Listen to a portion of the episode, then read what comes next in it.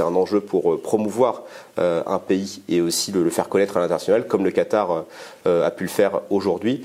Mais en tout cas, voir que le sport est apolitique, comme veut nous le faire croire en tout cas la FIFA, euh, notamment euh, avec cette Coupe du Monde, c'est quand même très problématique puisque finalement c'est quand même une compétition internationale aujourd'hui qui est vue par plus de 3 milliards de téléspectateurs et il y a des enjeux qui dépassent forcément le cadre euh, sportif.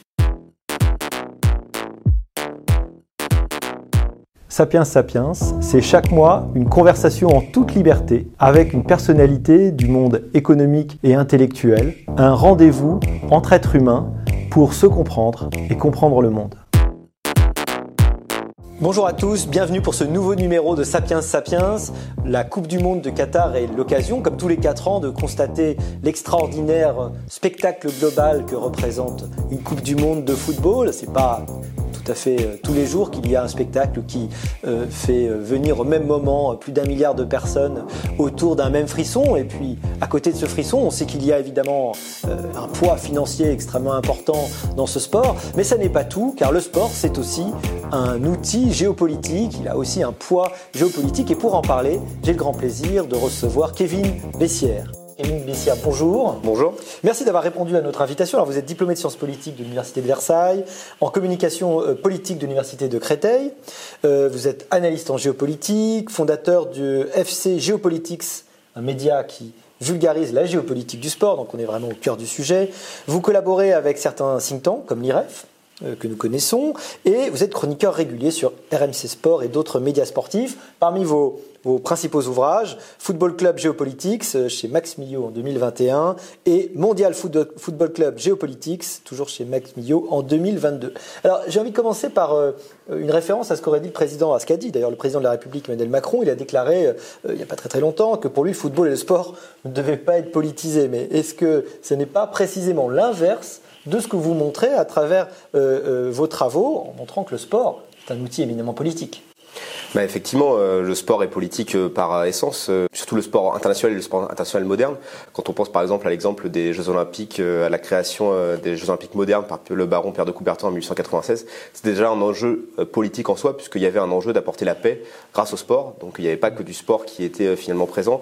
Et puis la sortie d'Emmanuel Macron, je pense qu'il sait très bien que le sport est politique. On a pu le voir notamment avec bah, ces appels qu'il a donnés à Kylian Mbappé pour qu'il puisse rester au PSG, pour que finalement il puisse faire grandir cette marque du PSG qui est la marque de football française à l'international. Et puis, bah, il y a les JO de Paris 2024 euh, qui arrivent dans deux ans. Et finalement, bah, c'est aussi un enjeu pour euh, la France de briller à l'international et de montrer qu'elle est en capacité d'organiser l'un des plus grands événements sportifs euh, mondiaux, vu par, en monde de vision, vu par 3 milliards de, de téléspectateurs. Est-ce qu'on peut imaginer que le sport, à un moment donné, puisse être apolitique?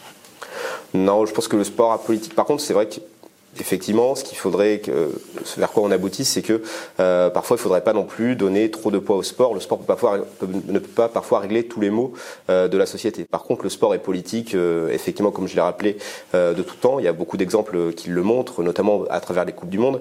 J'en parle dans mon dernier ouvrage mondial aux éditions Max Milo, comme vous l'avez rappelé. 1934, la Coupe du Monde de, organisée par l'Italie, instrumentalisée par Mussolini pour promouvoir le régime fasciste. Après, il y a des, il y a d'autres. Berlin.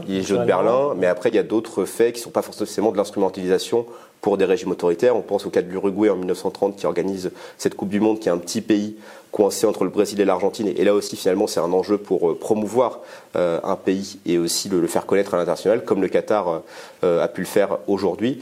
Mais en tout cas, voir que le sport est apolitique, comme veut nous le faire croire, en tout cas, la FIFA, euh, notamment euh, avec cette Coupe du Monde, c'est quand même très problématique puisque finalement c'est quand même une compétition internationale aujourd'hui qui est vue par plus de 3 milliards de téléspectateurs et il y a des enjeux qui dépassent forcément le cadre euh, sportif. Par contre après on ne peut pas demander effectivement aux sportifs voilà, de, de, par leur prise de position de régler des problèmes notamment au niveau de la Coupe du Monde de Qatar autour des conditions d'organisation. On ne peut pas leur demander de régler finalement tous les maux alors que cette compétition a été attribuée en 2010 et qu'il y avait 12 ans pour changer les choses et que les sportifs ont certes un moyen de mais ce n'est pas les seuls à avoir des, moyens de pression pour, euh, pour faire évoluer cela. Alors justement, ça fait plus de dix ans que cette euh, Coupe du Monde au Qatar a été attribuée. On aurait pu penser que les débats euh, arrivent bien avant. Comment expliquer qu'ils n'arrivent finalement que maintenant de façon un petit peu tardive? Après, c'est vrai qu'au niveau du, grand public et aussi au niveau des médias, la, pression, notamment des médias occidentaux, est beaucoup plus présente aujourd'hui. Mais après, il est vrai que pour les ONG et pour les journalistes, ils ont déjà alerté sur ces conditions-là depuis 2015, notamment autour des. Ce qui fait notamment parler, c'est les conditions des, travailleurs là-bas, avec ce chiffre qui a été révélé par le Guardian des 6500 morts autour des chantiers pas forcément que du stade, mais autour euh, des chantiers euh, autour euh, présents au Qatar. Toutes les infrastructures, j'imagine. Voilà, finalement. Mais après, finalement, ces chantiers sont quand même liés à cette Coupe du Monde parce que le Qatar a investi plus de 200 milliards de dollars pour, pour organiser, pour créer cette Coupe du Monde, comparé à la Russie où il y avait que 20 milliards. Mais on voit finalement que pour le Qatar, c'est un enjeu finalement de transformation de leur pays pour accueillir encore plus, pour se faire connaître et pour accueillir beaucoup plus de touristes à, l'international. Et finalement, c'est beaucoup plus révélé aujourd'hui bah, parce que bah, la, compétition se rapproche, ça va être vu par beaucoup de personnes. Les personnes qui s'intéressent pas forcément au football ou à la géopolitique, là, vont être encore plus happées par cet événement. Et c'est vrai que quand on prend cette situation euh, de loin, finalement, on se dit pourquoi est-ce que le Qatar, qui est un pays qui n'est pas de tradition footballistique et où on construit effectivement sept stades sortis de terre dans un territoire désertique pour organiser cette compétition, comment est-ce qu'on en est arrivé là? Et on met beaucoup le braqueur sur, effectivement sur le Qatar et on peut être euh, tagué de, de Qatar bashing, mais euh, derrière ça, finalement, c'est plus finalement qui derrière est aux manettes, c'est la FIFA, l'Organisation mondiale du football, et qui a beaucoup de problématiques par rapport à ces conditions d'organisation, parce qu'il y a des critiques par rapport au Qatar en 2022, mais c'était le cas notamment depuis 2010 euh, avec euh, la Coupe du Monde en Afrique du Sud. Hmm. Justement, pour en rester au Qatar, comment expliquer cette débauche de moyens euh, C'est pas seulement l'amour du ballon rond qui va motiver l'organisation d'une Coupe du Monde dans, dans, cet État. Comment comprendre cette, décision, cette volonté d'y mettre tant de moyens? Pour comprendre cela, il faut s'intéresser d'abord à l'histoire euh, du Qatar, donc euh, un pays qu'on connaît peu, qui est indépendant depuis peu aussi, depuis 1970, donc qui a une histoire récente. Et euh, cette indépendance, il l'a finalement voulu, et ça a été mal, mal interprété, en tout cas par l'Arabie Saoudite et par les Émirats Arabes Unis. C'est aussi un petit pays qui est un peu plus grand que, la Corse finalement, et qui est présent entre deux puissances au niveau du, Golfe Persique, entre l'Iran et l'Arabie Saoudite. Donc il y a des enjeux effectivement d'existence et de, montrer en tout cas que, que ce pays existe.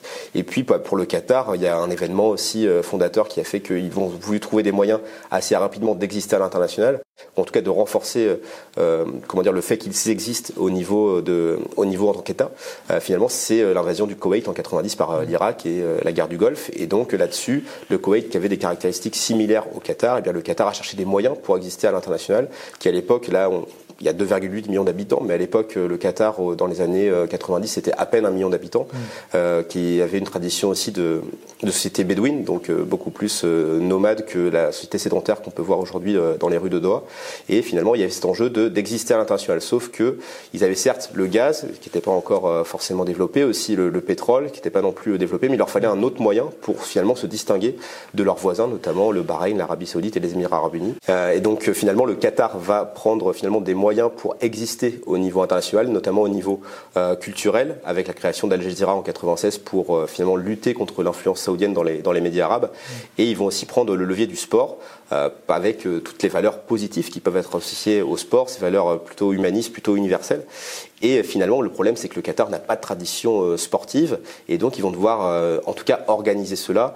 Et ça va être fait d'une main de maître par le cher Ahmad, qui est le père de, de l'émir actuel, donc cher Ahmad Al Thani, qui va prendre le pouvoir en 95, qui va renverser son père en faisant un coup d'État. Et lui, en tout cas, dans sa jeunesse, il y avait un autre point qui, qui l'avait marqué, c'est que quand il passait, lors de ses déplacements internationaux, lorsqu'il passait au, niveau des douaniers, eh bien on lui demandait mais qu'est-ce que c'est le Qatar, où est-ce que ça se trouve? Et ça, ça lui tenait à cœur finalement de faire connaître euh, le Qatar en tant que pays, même en tant que marque, on pourrait dire aujourd'hui, si on parle en termes de, nation branding. Et ben, ça, ils vont réussir d'une main de maître, ils vont construire cette stratégie depuis 95, et l'aboutissement de cette stratégie, eh bien c'est l'attribution de la Coupe du Monde 2022 en 2010. D'accord, donc on comprend bien que c'est une forme d'assurance vie effectivement pour eux, ce qui est euh, assez intéressant. Alors en quoi euh, justement cette organisation est si particulière dans la mesure où d'autres pays euh, posaient des problèmes vis-à-vis des droits de l'homme? C'était le cas de la Russie, c'était le cas de l'Argentine, qui était une dictature à l'époque. Pourquoi ça pose problème maintenant? Est-ce que c'est que l'état des médias est différent? Est-ce qu'on a une sensibilité qui est différente à la question Ou est-ce que c'est parce que le cas est différent? Après, je pense que le cadre des, du, respect des droits humains avait déjà été évoqué pour les cas que vous, citiez, peut-être pas pour l'Argentine en 78, effectivement organisé à l'époque sous une dictature militaire, mais à cette époque, effectivement, il y avait des mouvements de boycott, notamment en France, mais on dissociait vraiment sport et politique. On disait vraiment que le sport ne devait pas être politique, alors qu'aujourd'hui, c'est beaucoup plus le cas parce que le fait que le, le sport soit plus présent dans notre société et qu'il soit un levier médiatique beaucoup plus porteur, mm. euh, c'est aussi pour cela que c'est beaucoup plus présent. Mais après, pour Afrique du Sud, Brésil, Russie, il y avait déjà eu ces dénonciations par rapport au respect des droits humains. Mais c'est vrai que le braqueur euh, est surtout mis euh, là sur, au niveau du Qatar, au niveau de ce respect des droits humains. Je pense que ça a été surtout les chiffres révélés par le Guardian qui ont été effectivement saisissants, les différents reportages aussi qui ont montré ces différentes conditions d'organisation horribles pour ces travailleurs migrants. Mais finalement, c'est un révélateur de ce qui se passe au Qatar ou aussi au Golfe Persique. Il y a d'autres situations malheureusement horribles qui se passent pour euh, l'exploitation des, travailleurs euh, migrants ou pour des travailleurs aussi, quand on pense par exemple à la situation de, en République démocratique du, Congo. Et c'est vrai que ce levier-là est beaucoup plus mis sur le Qatar, je pense, parce que c'est un pays qu'on connaît peu, euh, qui n'a pas de tradition footballistique, et c'est beaucoup plus visible parce qu'il y a beaucoup plus de critiques qui sont propres à cette compétition. Mais le problème, c'est que rien n'a été fait durant ces 12 ans pour améliorer ces conditions d'organisation, si ce n'est effectivement euh, les ONG, aussi les journalistes qui sont servis de moyens de pression pour faire évoluer quelque peu la situation au Qatar. Mais de mon point de vue, je ne pense pas qu'on ait une véritable réflexion sur comment est-ce qu'on organise les grandes compétitions internationales à l'avenir. Le levier est beaucoup mis sur le Qatar, mais il faudrait avoir ce débat après la compétition. Et ça, je ne suis pas sûr qu'il aura lieu après la compétition.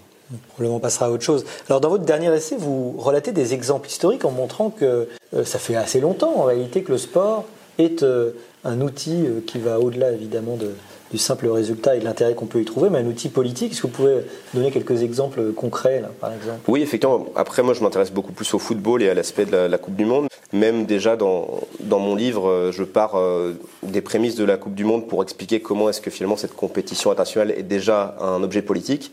Et la création du sport international moderne, c'est les Jeux Olympiques. Et la Coupe du Monde se crée finalement en corollaire de, de ces Jeux Olympiques. Donc, euh, comme on a pu l'évoquer tout à l'heure, le cas de l'Uruguay, la première Coupe du Monde, dans un enjeu où la FIFA, qui s'est dissociée finalement du CIO, va essayer de faire grandir sa compétition et de l'imposer au niveau du calendrier international. Et pour cela, il doit s'associer à un pays qui doit sortir beaucoup de moyens, sans, sans compter finalement, pour pouvoir faire grandir cette compétition. Et donc, ils vont trouver l'État de l'Uruguay qui va trouver bah, ce levier-là, un, levier idéal pour ce petit pays qui commence à grandir au niveau de l'Amérique du Sud, mais qui a besoin euh, d'exister et aussi voilà, d'être légitime. Ils ont déjà cette légitimité avec, effectivement, après avoir gagné les tournois olympiques de football de 1924 et 1928. Mais là, effectivement, euh, ce pays va gagner cette attribution, notamment en prenant en charge les, frais de déplacement des différentes équipes à l'époque où mmh. les moyens de communication sont, plus limités qu'aujourd'hui. Et ça va être le cas aussi pour la suivante, là avec un levier peut-être plus sombre, puisque finalement, c'est euh, l'Italie qui va remporter l'attribution, avec aussi bah, pour la FIFA le fait qu'ils vont mettre beaucoup de moyens, notamment en termes de radiodiffusion, en termes de, rénovation des stades, en termes d'accueil du public. Et donc c'est pour ça que cette Coupe du Monde de la FIFA va être, euh, va être comment dire, une révolution en tout cas médiatique, mais par contre, euh, à la fin, effectivement, on voit plus euh, Benito Mussolini qui est mis en avant, euh, Jules Rimet, président de la FIFA. donc Jules Rimet, effectivement, on parlait de Pierre de Coubertin, Jules Rimet aussi français, créateur de la Coupe du Monde et président de la FIFA à l'époque, qui sera plus mis en retrait et ce sera Mussolini qui sera mis en avant. Et cette réussite, en tout cas médiatique, cette instrumentalisation, ça va inspirer Hitler pour les Jeux Olympiques de Berlin en 1936. Et après, on va voir dans l'histoire des Coupes du Monde que va y avoir ces différents enjeux, à la fois pour pour mettre en avant des régimes politiques, mais aussi pour promouvoir des pays. Euh, on l'a vu notamment avec l'exemple bah, de l'Afrique du Sud, de la Corée du Sud aussi au Japon. On parle des États-Unis pour la prochaine Coupe du Monde en, 2026, mais c'était aussi un enjeu euh, lorsque les États-Unis ont eu cette compétition, cette Coupe du Monde en 94, pour montrer que les États-Unis, en tant que puissance, pouvaient aussi organiser une Coupe du Monde de football et s'inscrire dans cette tradition footballistique internationale. Mmh, on s'en souvient effectivement. Vous avez parlé de la FIFA, euh, du CIO. Il y a beaucoup de fantasmes derrière ces grandes organisations euh, qui ont été euh, aussi très souvent éclaboussées par un certain nombre de scandales, un certain nombre d'affaires. Aujourd'hui, qu'est-ce qu'on peut dire du pouvoir réel de ces grandes organisations et puis de leurs intérêts propres? Bah, La problématique, c'est que finalement, le, CIO et la FIFA, qui se définissent finalement plus comme des, enfin surtout la FIFA comme une association, une organisation à but non lucratif, Aujourd'hui, quand on compare leur poids économique et même leur poids en termes de représentation, euh, ils, ont, un poids politique. La FIFA, c'est 211 fédérations membres, c'est plus que l'ONU avec ses 593 pardon, euh, pays membres. Et la FIFA pèse plus de 6 milliards de dollars. avec effectivement un budget qui est notamment en grande partie dû aux droits TV qu'ils vendent durant leur principale compétition, dont la Coupe du Monde. Et aujourd'hui, bah, la FIFA a un poids politique, ça en témoigne euh, notamment lors du dernier sommet du G20. C'est euh, Gianni Infantino qui s'est exprimé devant euh, les différents chefs d'État du G20 pour leur dire bah, effectivement que durant cette période de Coupe du Monde, eh bien, il pourrait y avoir une trêve durant la guerre entre la Russie et l'Ukraine. La problématique, c'est que la FIFA aujourd'hui, elle a bien conscience qu'elle joue un double jeu avec ce, cette position politique, puisque la FIFA a exclu la Russie de la Coupe du Monde et on voit que le sport s'était aussi mobilisé sur cette question-là pour sanctionner la Russie de par son attaque contre l'Ukraine. Donc on voit que le sport est politique. Par contre, quand c'est sur un terrain euh, comment dire, beaucoup plus euh, problématique pour la FIFA, avec notamment la question des droits LGBT, la question du port du brassard pour les différentes équipes durant cette Coupe du Monde.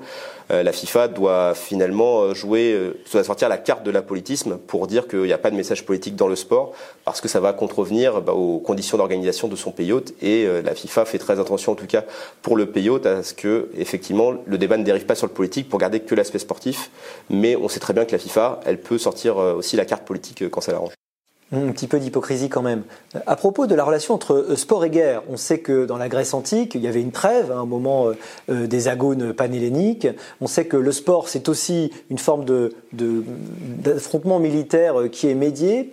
Est-ce qu'on peut dire que le sport est une façon justement d'éviter la guerre, une forme de résolution des conflits, ou au contraire, dans certains cas, une façon de le préparer, de rendre les conflits peut-être futurs possibles?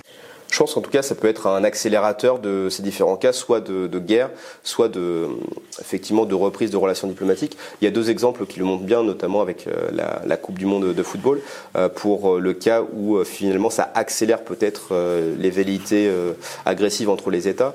Il y a le cas des éliminatoires de la Coupe du Monde 70, avec un match entre l'Honduras et le Salvador. Et cet événement va être appelé la guerre du football, puisque durant ces différents matchs éliminatoires, c'est ce qui va entraîner la guerre de senteur entre l'Honduras et le Salvador. Sauf que quand on s'intéresse un petit peu plus à cette question-là, on voit que eh ces deux pays qui ont des problèmes euh, finalement euh, chroniques, avec finalement euh, le Salvador qui a beaucoup de population sur son territoire et les, Salvadoriens doivent émigrer finalement en Honduras, et l'Honduras qui a aussi des problèmes structurels et qui a du mal à accueillir cette population-là parce qu'elle veut défendre ses grands propriétaires terriens. Et finalement, bah, ces deux pays-là vont plutôt attiser le, le bien nationaliste, la peur de l'étranger, pour comme finalement, euh, comme finalement, comment dire, problème à tous les problèmes inhérents au pays. Et euh, finalement, bah, cette euh, confrontation-là pour ce match-là, ça va attiser les haines, ça va être aussi instrumentalisé et ça va déboucher à cette guerre de senteurs. Mais c'est pas ces deux matchs, c'est pas ces matchs de football qui ont entraîné la guerre, c'est qu'il y avait déjà des problèmes inhérents en amont. Et après, pour d'autres leviers où effectivement c'est un cas de reprise de relations diplomatiques. Euh, là-dessus, il y a un cas qui est assez célèbre qu'on peut voir notamment dans le film Forrest Gump, c'est euh, la diplomatie du ping-pong, où euh, il y avait finalement un pongiste américain et un pongiste chinois qui avaient pu s'entraîner ensemble et qui avaient, fait, des gestes de fraternité en 1970 durant un championnat du monde pour prouver que bah, les États-Unis et la Chine pouvaient se parler alors qu'il n'y avait plus de relations diplomatiques. Mais quand on s'intéresse aussi à l'histoire, on voit que Nixon avait notamment repris des relations diplomatiques et il s'est servi de cet événement comme accélérateur de reprise. Et dans le cas de la Coupe du Monde, on a un exemple célèbre avec ce match Iran-États-Unis lors de la Coupe du Monde 98, où on se rappelle effectivement des images avec euh, ces joueurs iraniens qui arrivent avec des fleurs pour les donner aux, joueurs euh, américains, comme signe de reprise diplomatique entre deux pays qui n'en avaient plus depuis 79. Et finalement, c'est aussi, voilà, on peut se dire, ah bah c'est un beau geste, etc. Mais il y a eu un travail en amont, euh, notamment diplomatique, et c'est pas les joueurs qui ont pris l'initiative d'arriver avec des bouquets de fleurs pour accélérer cette reprise diplomatique. C'était un symbole et un accélérateur parce que c'est une Coupe du Monde, et donc ça peut permettre effectivement de, régler pas mal de, de mots euh, notamment pour reprendre des relations diplomatiques. Mais après, faut pas, faut, pas faire porter au sport euh, le poids qu'il n'a pas. Mais ça peut être, en tout cas en termes de symbole et avec, et avec le fait aussi qu'il soit très médiatisé, ça peut être un accélérateur euh, de cette reprise diplomatique. En fait, ça fait partie aujourd'hui dans euh, tous les outils diplomatiques, d'un des outils qui peut être utilisé. vous avez donné des exemples. Oui, oui même en, cas d'organisation, euh, on parle de, encore euh, des coupes du monde, même aussi au niveau des Jeux Olympiques. le cas, le, cas aussi flagrant au niveau des coupes du monde, c'est Japon-Corée du Sud en 2002, où finalement les, deux pays ont des, relations antagonistes, notamment depuis l'invasion de, la Corée par le Japon au début du XXe siècle. Et donc effectivement, déjà co-organiser cet événement pour deux pays ensemble ça va être un levier pour finalement accélérer, euh, accélérer euh, enfin la paix était déjà présente, mais ça va accélérer les relations diplomatiques.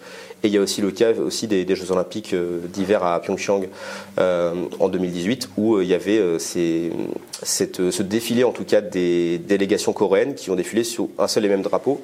Après, on le voit aujourd'hui que ça n'a pas forcément eu d'effet, puisque finalement la Corée du Sud et la Corée du Nord ont toujours euh, des rapports euh, très tendus entre eux. Mais en termes de symbole, ça peut avoir un impact, mais ça ne débouche pas forcément, en tout cas, sur, euh, un aboutissement diplomatique à l'avenir. Hmm.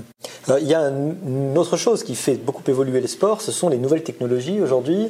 il y a de nouveaux sports, il y a le fameux e-sport qui se développe, il y a aussi l'utilisation de nouvelles technologies dans les sports traditionnels. C'est pas seulement évidemment la caméra dans le foot, mais c'est le fait qu'on va pouvoir faire de la réalité augmentée, euh, pourquoi pas de la réalité virtuelle.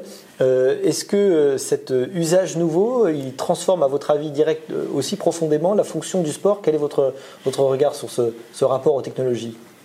Bah Pour le levier de l'e-sport, je pense qu'il y, a encore un grand gap pour finalement faire en tout cas trouver son public et faire en sorte qu'il puisse être vu comme un événement euh, sportif à part entière, même si on voit qu'il y a des exemples notamment en France avec euh, des stades comme euh, Bercy qui peuvent être remplis pour des événements d'e-sport. Mm. Et en tout cas, on voit que ça intéresse beaucoup les nouveaux pays qui, s'intègrent en tout cas dans, dans, le jeu sportif, qui n'ont pas forcément cette tradition sportive qu'on connaît au niveau en tout cas international, comme le Qatar ou l'Arabie Saoudite. Mais l'Arabie Saoudite, qui est le nouvel acteur fort du sport, en tout cas en termes d'organisation d'événements, on voit qu'ils investissent beaucoup, notamment pour effectivement avoir euh, aussi leur mot à dire, leur place et euh, utiliser ce levier-là pour organiser ces grandes compétitions qui génèrent euh, beaucoup de revenus et qui sont aussi vues par un nombre important de personnes, notamment un public jeune. Et on sait que pour différents sports, la grande question, c'est aussi de renouveler un public pour trouver un nouvel audimat pour les années à venir. Justement, c'est euh, un élément qu'on aurait peut-être pu euh, souligner plus tôt. Le sport peut tout à fait s'expliquer comme étant un business avec une rentabilité, avec beaucoup d'argent euh, en jeu. Est-ce que ce ne serait pas une explication de tout l'intérêt que, y compris les États, hein, peuvent, peuvent lui porter? Oui aussi. Après effectivement, comme vous l'évoquez, bah, le sport et le football, ça reste aussi, ça reste aussi du business. Parfois, effectivement, on, on, met en avant que les sportifs gagnent trop d'argent ou qu'ils peuvent être déconnectés du fait qu'ils aient euh, trop, trop d'argent.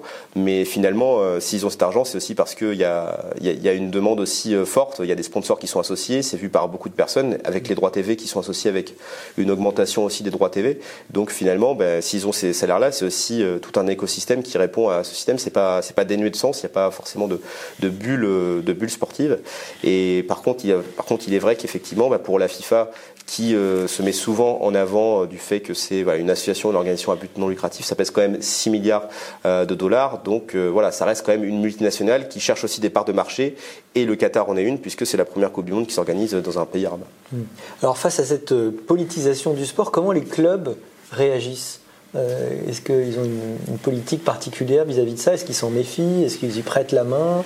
Parce que les clubs, ils sont dans d'autres logiques, qui ne sont pas évidemment des logiques forcément géopolitiques.